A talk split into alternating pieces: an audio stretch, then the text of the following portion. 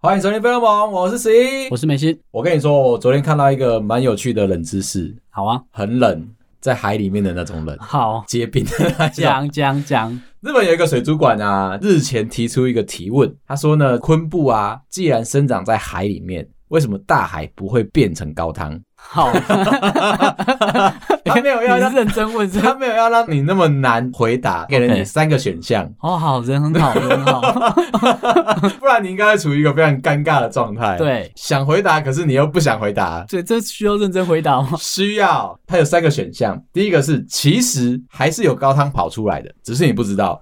哦，对，我们不会喝海水。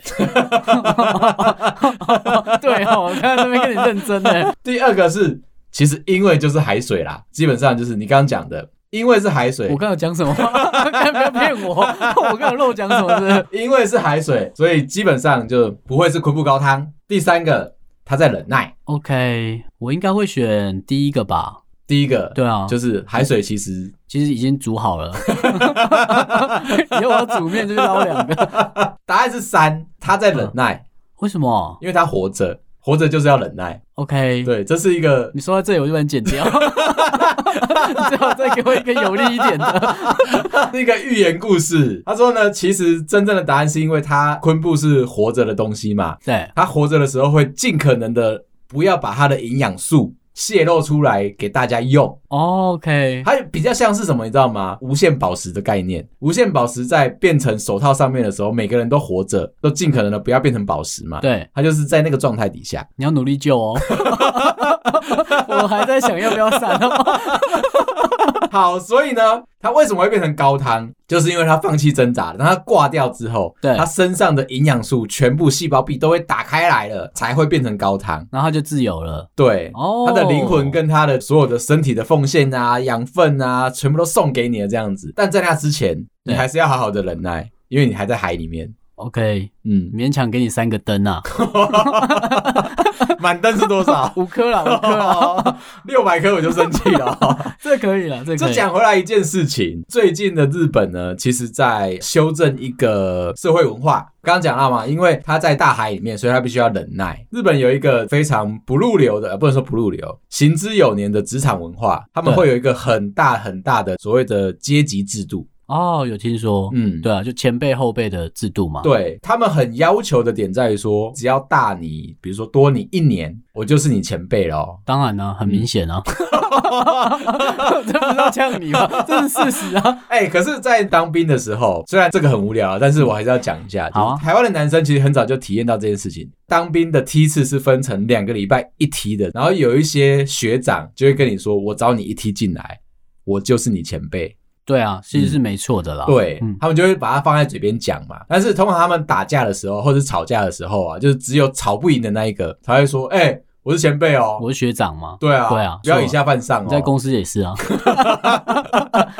公司的话，大概就是找你一个月，对，找你一天，就算了嘛。对，，只要吵架会输的时候，我就要拿出来你进讲。来的时候我已经坐在位置上了。嗯，还是我面试你的，对你，居然现在这样对我，还干掉我，抢我位置。人生 嘛，现在日本就在做这件事情，就是避免这个文化持续的发生。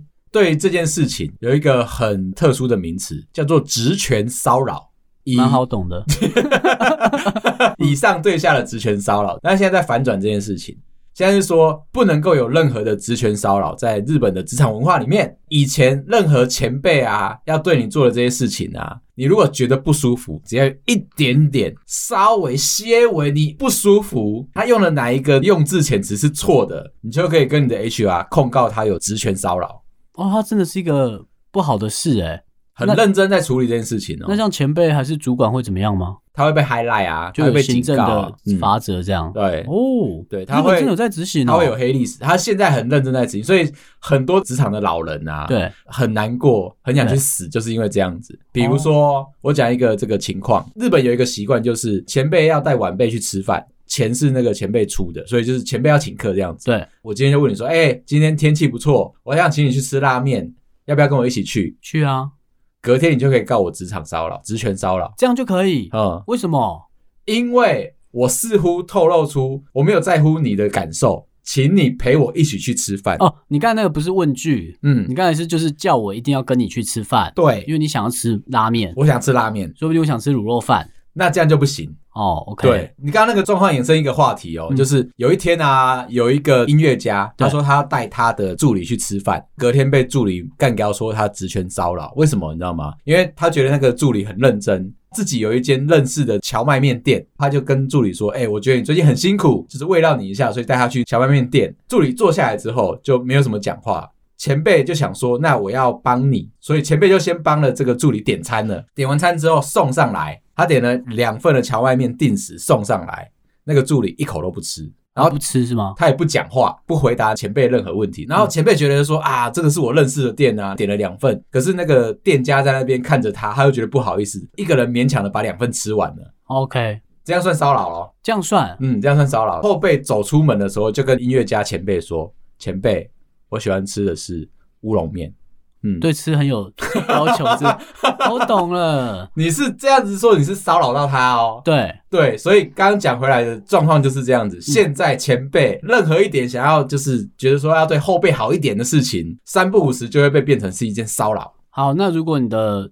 主管是一个女生，嗯那你还是你嘛，然后她来问你说要不要吃饭，嗯然后穿低胸趴在你的桌子那边问你，嗯，这样算骚 扰吗？骚扰。是是愉悦的骚扰，是， 因为比较像是同性的，很容易发生你刚才讲的状况嘛，就是你同性别，那可能对方没有吸引力，嗯哦那他不管讲什么，你只要讨厌他这个人就是嘛，对，没就他错。老头主管坐在那边，嗯，我就已经觉得是一种骚扰了。很强烈，对，就是他没看我都算。很强烈。对啊，所以我就说，那这种状况剧到底算不算啊、嗯就算他的灵魂过来了，你也觉得是骚扰。对，这右边阴阴的， 好脏哦，都是， 都是哦，都是这现在样有点无限上纲了呃，吧。现在被扩大解释的非常的严重，这样。下一个就是好，嗯如果我们是平辈， OK，可能你就这么找我两个礼拜进来，那这样你还是勉强算我的前辈了吧？勉强可以，晚上了，那我想说，哎、晚上我们一起去吃个晚餐再回家，对，这样算骚扰吗？骚扰，这样算骚扰。我帮他们想到一个解套的方法，要去约对方一起去吃饭的时候，嗯把你的手机拿出来，打开录音程式，确定两兆之间说的证实都是对的。就是请你也问，是想的，对方也想 的，这样才可以，对不 对？请问你今天有没有空？下了班之后，嗯你是不是自愿性的，保持着愉悦的心情，没有任何一丝一毫的不满跟受委屈，想要跟我一起去吃拉面？而且这顿饭是我请你的，因为是我自愿的，因为哦我找你两个礼拜进来这间公司，我有这个责任跟义务让你觉得开心。哦，到这边可能就多了。对啊，对，因为如果我要让你开心的话，表示我在贿赂你。我那我知道了，我就找 HR 当人证就好了。 你可以来一下吗？我现在要约他了。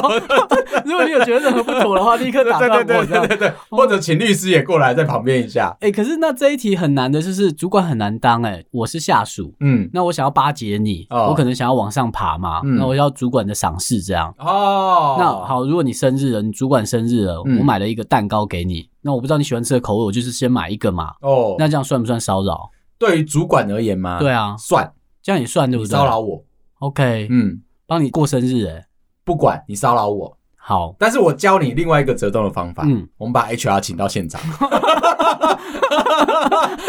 我现在要庆生了， 来看一下这样合不合理。 我蜡烛应该没有 错，请问一下公司规章啊， 对，就是我这样做有没有触犯到一些不该触犯到的禁忌？而且我可以稳定的往上升。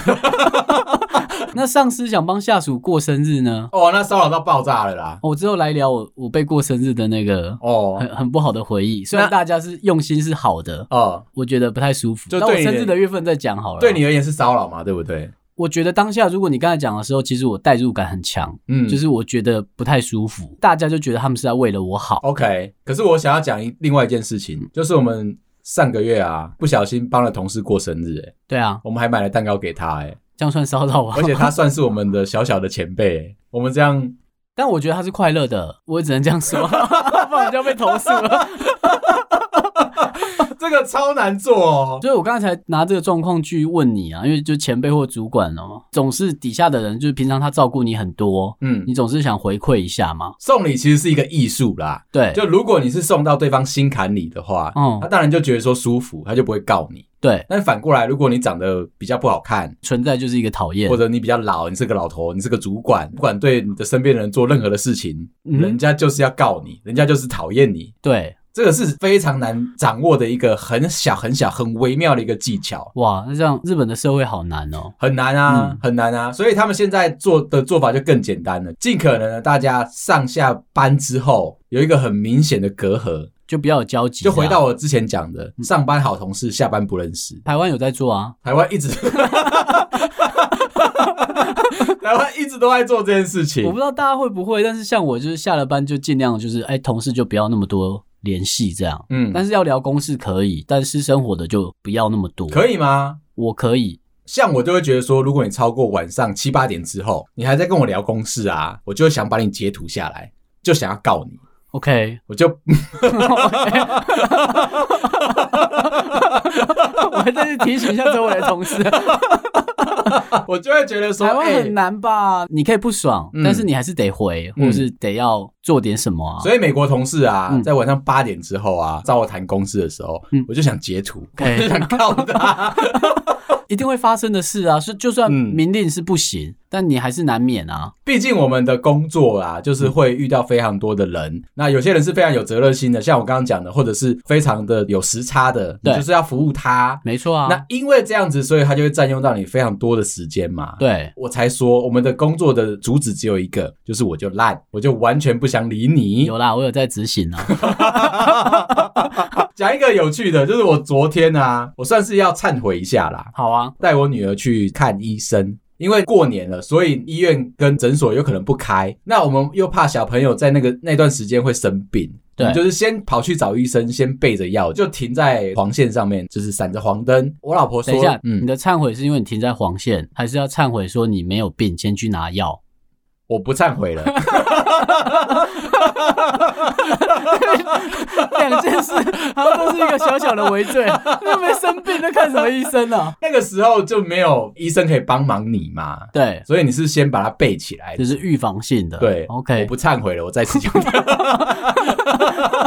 听起来违停好像就还好啊。还好嘛，对不 对，对，还。好，而且在黄线嘛，嗯还好啊。然后啊，我老婆就说，那因为只是拿药，所以她一个人下去就好了。她进去之后，隔了大概三十秒，我女儿开始啼欢，爆哭这样吧。对，，她就不舒服，她就不爽。我就说你怎么了？她就不爽，这样她看就到你是不是？他可能不想跟我待在同一台车子里面，哦同就有一一个空环间，境这样对对对，啊他就说他要下车，他要进去找妈妈这样子嗯。然后我就一直跟他好说歹说的，可是他就是不听，他就在那边拗，好，我就受不了了。我就是车子就是熄火，嗯然后把他人抱下来，开着双黄灯，我就把他抱进去了。啊，他进去干嘛？他跟我说啊，他想要看医生，他的看医生的意思是说，他想要看医生长怎么样子。 哦，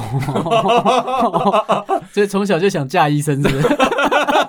这是什么偏差的观念呢、 啊？啊，对啦，可能是这样子，哦因为我一直告诉他说，我们人生不要有太大的目标，我给你两个就好了，人生就两个，一对个是你当医生，嗯哼一个是你嫁给医 生。到 底要多偏差？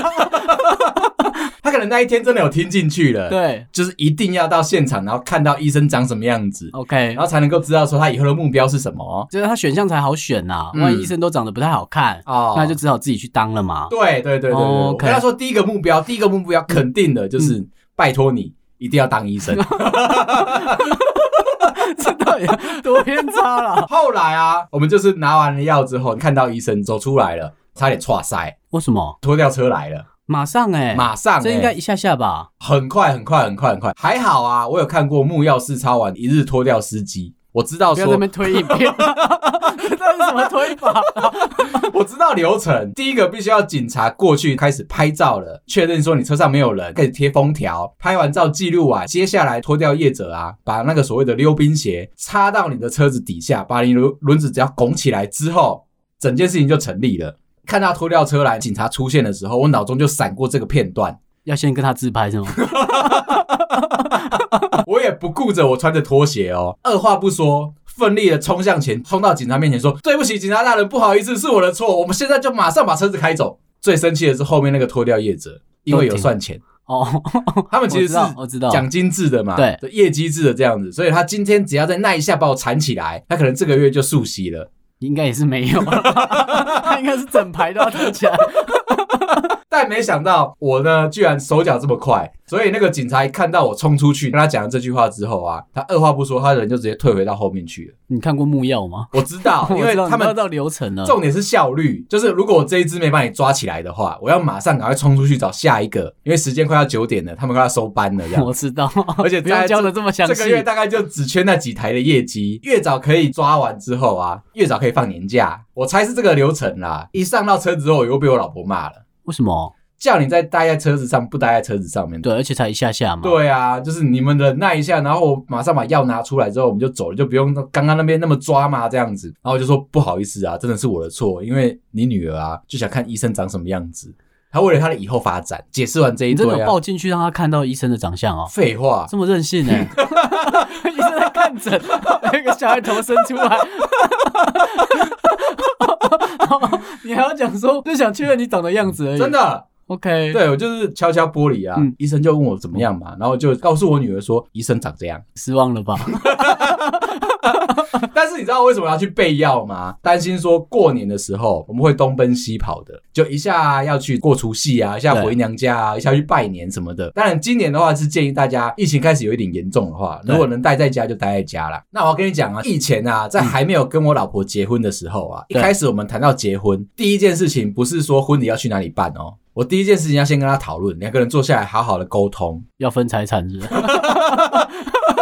有有必要这么认真吗？除夕夜，我拜托我老婆，你过你的，对，你回你家过，我回我家过，我们两个不要一起过。你们在还没结婚之前就已经谈好了。嗯，比起谈这个分财产更认真这样我子。这边财产不 多啊，也是很快就分完。当年啊是啦，嗯，对，真的是因为我知道说，如果啊台湾人嘛，对这种传统习俗的时候，很容易他没有法律规范，都是以前的人传下来说大家都这样子过，你说除夕初一就在男生家，嗯然，后初二就回娘家这样。对，类嗯似的这种做法，可是呢，常常会让人家会吵架，因为它不是一个定义，那就是习俗嘛。它只是个习俗啊，。有些人就会觉得说，那为什么一定要照他的嘛？对，哦，那我 OK 本来就是会不停的，我妈只要跟我说习俗就这样的时候，我就跟她说，我现在开始 Google 引经据典出来的答案跟你讲的不一样，就是你错，我就不会听你的，我我就就是是翻刑法，是不 是？把我都翻完了。 我是去翻《山海经》。 OK，我一开始的时候就跟我老婆讲，各过各的这一样吗。定要先各过各的，而且是确定婚后都要这样做。对，婚后就这样做可是。那女方的这习俗衍生出来不是很变态，就是说女生是不能回娘家，这样娘家运气会不好。她不是说哦这样吓人家吗？哦，你老婆家里也都 OK，我那个时候其实跟她讲说，如果我们要证明运气会不会不好的时候啊，嗯我们买两万块的刮刮乐回去试试看，就是你带着两万块的你刮嗯不刮能这乐。样子，你很容易运气不好， 非常容易哦。 如果两万都没有中，我们就确定今年看起来真的是运气不好。还好啦，我们其实在这件事情上面其实蛮好沟通的。当然，如果说有这些习俗啊，就是长辈真的会害怕说会不舒服的话，我们也是尽量避免。当年我们就这样子开始讨论这件事情。我老婆是那比较好媳妇的角色，她就跟我说：“哎、可是这样子的话，如果男生这边的爸妈觉得不舒服的话，不照着传统走，会不会有一些争执在？”我就说没关系，他们试的试看嘛， 对，我的态度就这样子，你总是要试试看嘛，啊嗯你总是要玩玩看嘛。看看我妈的底线在哪。对啊，你总是要逼死他嘛，让他不爽啊。对而且他不爽，其实我很开心，你知道吗？嗯，反正再过几年要把它卖 掉。我是抱持着这个心态，嗯然后就告诉我老婆说：“拜托你，其实你可以稍微不要做好媳妇。试试看坏坏的样子嘛。，对啊，嗯而且坏坏惹人爱嘛。我在教你老婆刺青 啊，一来就个半夹，有没 有让你妈傻眼。后来我就真的去跟我爸妈讲这件事情，哎、其实也没有被反对。所以对你爸妈也是 OK 的，我妈其实对我小以大义，我爸就是当成是一个木头人，反正他就就就活着这样。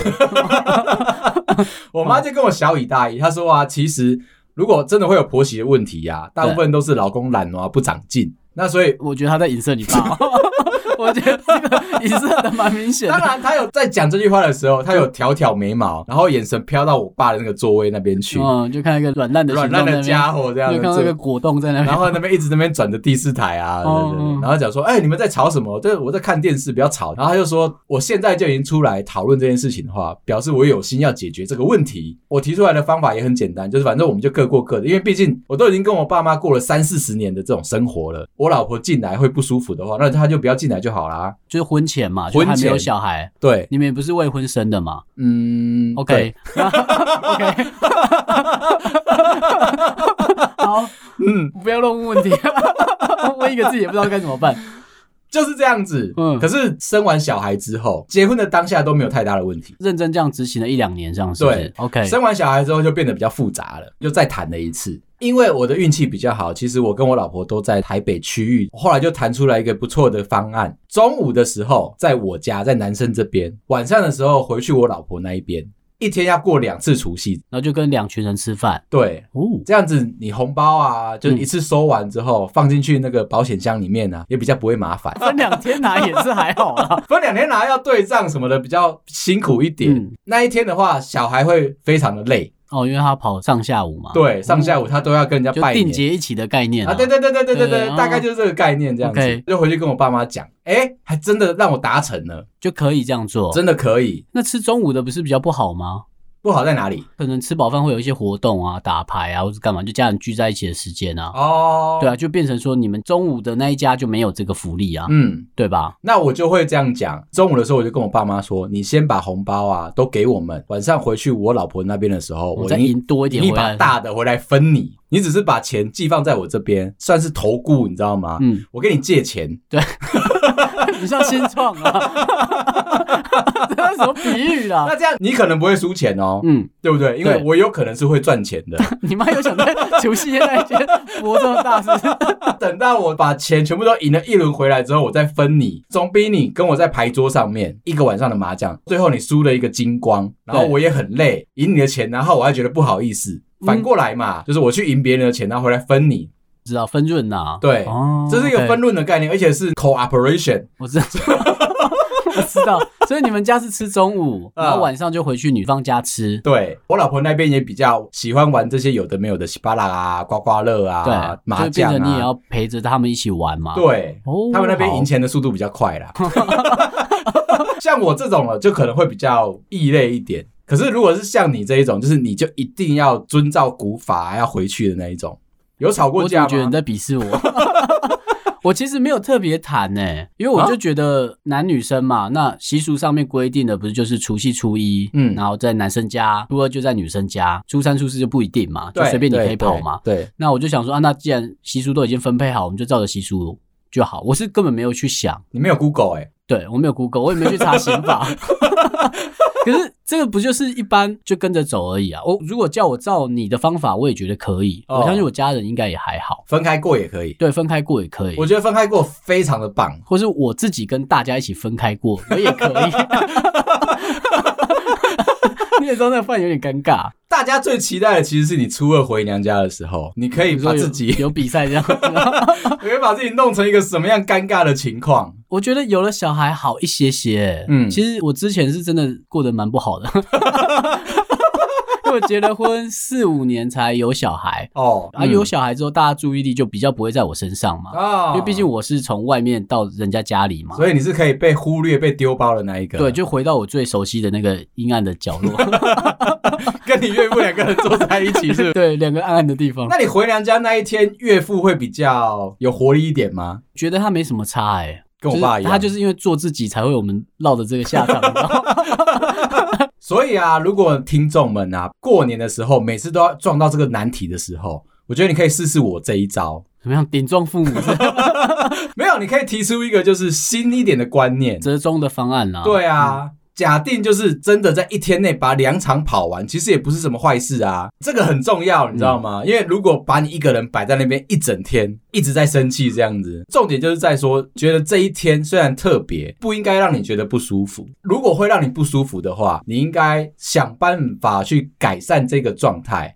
不然对啊每年都会撞到他，其实我觉得很烦。对啊，这是台湾的习俗，这很讨厌啊，然后如果你觉得说就是你是媳妇的话，你觉得那一天要帮忙煮饭什么挖沟鬼的很麻烦的话，你就真的买年菜就好了。我现在更懒惰了，只要是我这边的除夕啊对，我全部都去外面吃，到餐厅吗？全部都去餐厅吃。哦，那你要很早订吧？